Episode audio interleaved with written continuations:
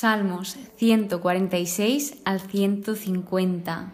Con estos cinco salmos concluimos el libro de los salmos y he de decir que justamente estos últimos cinco son como una pequeña colección, ya que según la descripción de mi Biblia dice comienzo de una serie de salmos doxológicos con que termina el salterio y que constituyen un tercer jalel. Dice que los judíos recitaban por la mañana. Este jalel, tercer jalel, se titula también pequeño jalel. Y bueno, algo que he aprendido a lo largo de este libro de Salmos es que aparece mucho la palabra aleluya. Y por si no lo sabíais, eh, esta viene de dos palabras, alelú, que significa alabar o alabar a, y ya significa Yahvé. Entonces, toda la palabra junta, aleluya, significa alabada Yahvé. Por lo tanto, pues cada vez que oigáis ahora la palabra aleluya, ya sabéis de dónde viene. Bien, comenzando por el Salmo 146, este se llama Himno al Dios temible. Y lo que se resalta aquí, sobre todo el tema central, es el apoyarse en Dios ante todo que nos sepamos apoyar en Él en cualquier momento de nuestra vida, en momentos de dificultad, incluso en momentos de alegría, que nos sepamos apoyar en Él. Y aquí pues se alaba Yahvé, empieza con ese aleluya, nos dice el salmista que guarda por siempre su lealtad, destacándola. Y también de los versículos 7 al 8 nos presenta un poco más quién es Dios, quién es Yahvé. Dice, Yahvé libera a los condenados, abre los ojos de los ciegos, es decir, que nos quita esa venda de los ojos cuando no podemos ver o cuando vemos borroso. Yahvé endereza a los encorvados, protege al forastero, sostiene al huérfano y a la viuda, ama a los honrados y reina para siempre. Entonces, como resumen, este salmo lo que nos está mostrando es esa confianza en Dios y además su fidelidad. Como os he comentado, que el salmista valora esa gran fidelidad que tiene al pueblo y es desde siempre, es decir, que no es en un simple periodo o es temporal, sino que Dios prometió ser fiel e hizo una serie de votos y Él las cumple siempre. Y bueno, aquí en este caso es esa confianza y esa fidelidad para ayudar a los oprimidos y necesitados. Que finalmente todos necesitamos de Dios porque todos somos humanos, somos imperfectos y por eso destaca ese apoyarse en Dios, porque es importante que nos sepamos apoyar en Él en momentos de dificultad, en todo momento. En el Salmo 147 es un himno al Todopoderoso, de nuevo, es una alabanza y este justamente habla de la búlgata. Sí que es verdad que había oído hablar de esto y había aparecido antes, pero no había indagado tanto. Entonces, la búlgata lo que hace es separar este salmo en dos, en 146 y 147. Pero, por ejemplo, en mi Biblia lo indica todo de una. Así que la búlgata lo que es es una traducción de la Biblia al latín que se convirtió en la versión oficial de la Iglesia Católica durante muchos siglos y esta fue traducida por San Jerónimo. Sí que es verdad que ha sido como la oficial porque es una de las traducciones o creo que la traducción más exacta y que más se acerca, pero también ha sido revisada continuamente y se han ido corrigiendo algunos errores. Así que pues eso es la vulgata.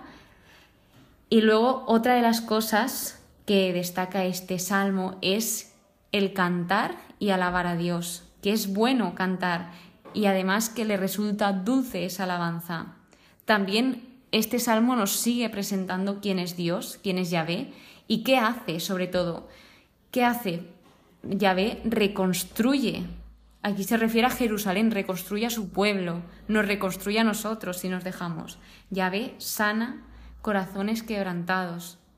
Yahvé congrega a los deportados y por último, Yahvé venda esas heridas que cada uno tenemos, pero es lo que os comento, que solo si nos dejamos sanar, si nos dejamos curar, si nos dejamos amar, porque si nosotros no nos estamos dejando, Él va a respetar eso, porque desde el principio Dios nos dio la libertad. Y si nos quitase esa libertad, no sería el plan de Dios. Entonces, pues lo que Dios nos da es esa libertad y nosotros elegimos nuestras decisiones, hacia dónde queremos ir, etc. En el versículo 4 dice algo precioso que es, cuenta el número de estrellas, llama a cada una por su nombre. Es decir, que Dios conoce a todas y cada una de las personas de este mundo, todas y cada una de las personas de este mundo tenemos un gran propósito y tenemos ese privilegio de estar vivos y de estar aún aquí. Por eso, porque somos importantes y especiales para el Señor. Entonces, también se destaca que Dios provee para el beneficio del hombre, que todo lo hace por y para nosotros y para el uso también. Y luego nos remarca que Yahvé refuerza los cerrojos de tus puertas. ¿A qué se refiere esto? Nos está transmitiendo seguridad y protección de que pues si nos apoyamos en Yahvé, Él nos va a proporcionar esa seguridad y protección. Además que esto se ve en la figura de David. David era una persona que pasó por muchas dificultades, pero también era una persona que pasó por mucha bendición de Dios por todo lo fiel que fue. ¿Y qué hizo él en los momentos difíciles? Pues apoyarse en Dios, esperar en Dios, confiar en Dios. Y gracias a esto, David, a pesar de los momentos duros, él estaba completamente seguro. Y por último, de este salmo habla sobre la palabra. Y nos dice en el versículo 18, envía su palabra y se derrite. Aquí se refería al frío, al hielo, hablaba sobre esto, sobre unas metáforas. Entonces lo que nos transmite este versículo es que la palabra de Dios tiene el poder de disolver o derretir cualquier obstáculo o dificultad, que puede con todo. Por lo tanto, lo que más se destaca en este salmo es la bondad y el cuidado de Dios por su pueblo. Pasando al Salmo 148 es otra alabanza, pero en este caso de la creación nos dice aquí en la descripción de la Biblia que los judíos recitan este salmo todas las mañanas. Y aquí lo que hace es dividir unos versículos refiriéndose al cielo y otros versículos refiriéndose a la tierra. Al final lo que hace es decir que todos, o sea, es un llamado a toda la creación para alabar a Dios y no se deja a nadie. O sea, dice que él nos dio una ley que nunca pasará y también nos dice que no importa nuestra edad o nuestro estado, que al final todos podemos adorar juntos, que Él no excluye a nadie. Y de nuevo muestra ese amor y fidelidad que Él tiene a su pueblo.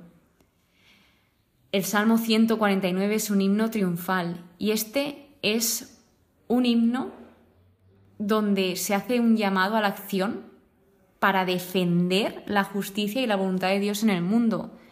Porque, como hemos visto a lo largo del libro de Salmos, las personas buscan justicia y le piden a Dios porque se haga esta, además de que confían en que Dios ejercerá esa justicia, ya que Dios es justo. Al final todo va enlazado y una cosa nos lleva a otra.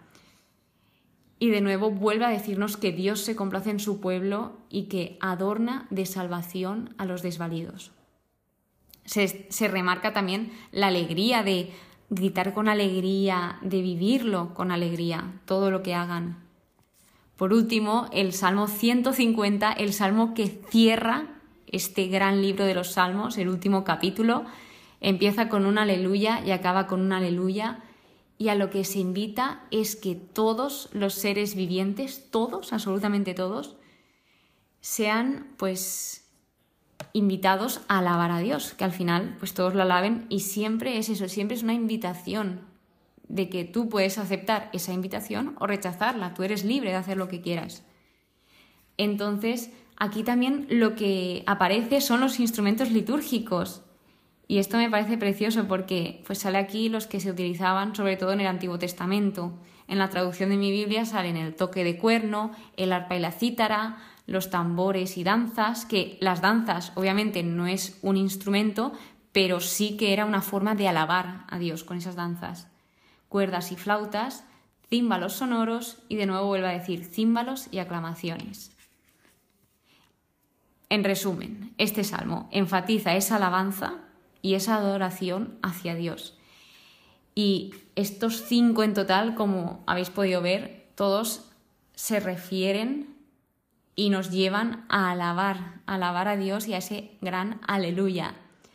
Entonces espero que hayas aprendido un poco más sobre esta palabra, que es muy simple, pero que tal vez si no nos lo dicen no nos enteramos de cuál es su significado y como esta pasa con muchas, espero que hayas disfrutado a lo largo de toda esta colección de los salmos, de estos cinco libros, porque el libro de salmos es uno, pero como que está por dentro dividido en cinco, como el Pentateuco, sigue la misma estructura. Entonces aquí se supone que termina el libro 5 y ya pues concluye con esa alabanza el libro de Salmos, porque al final todos los salmos son alabanzas, sea por un motivo o por otro, alabanzas.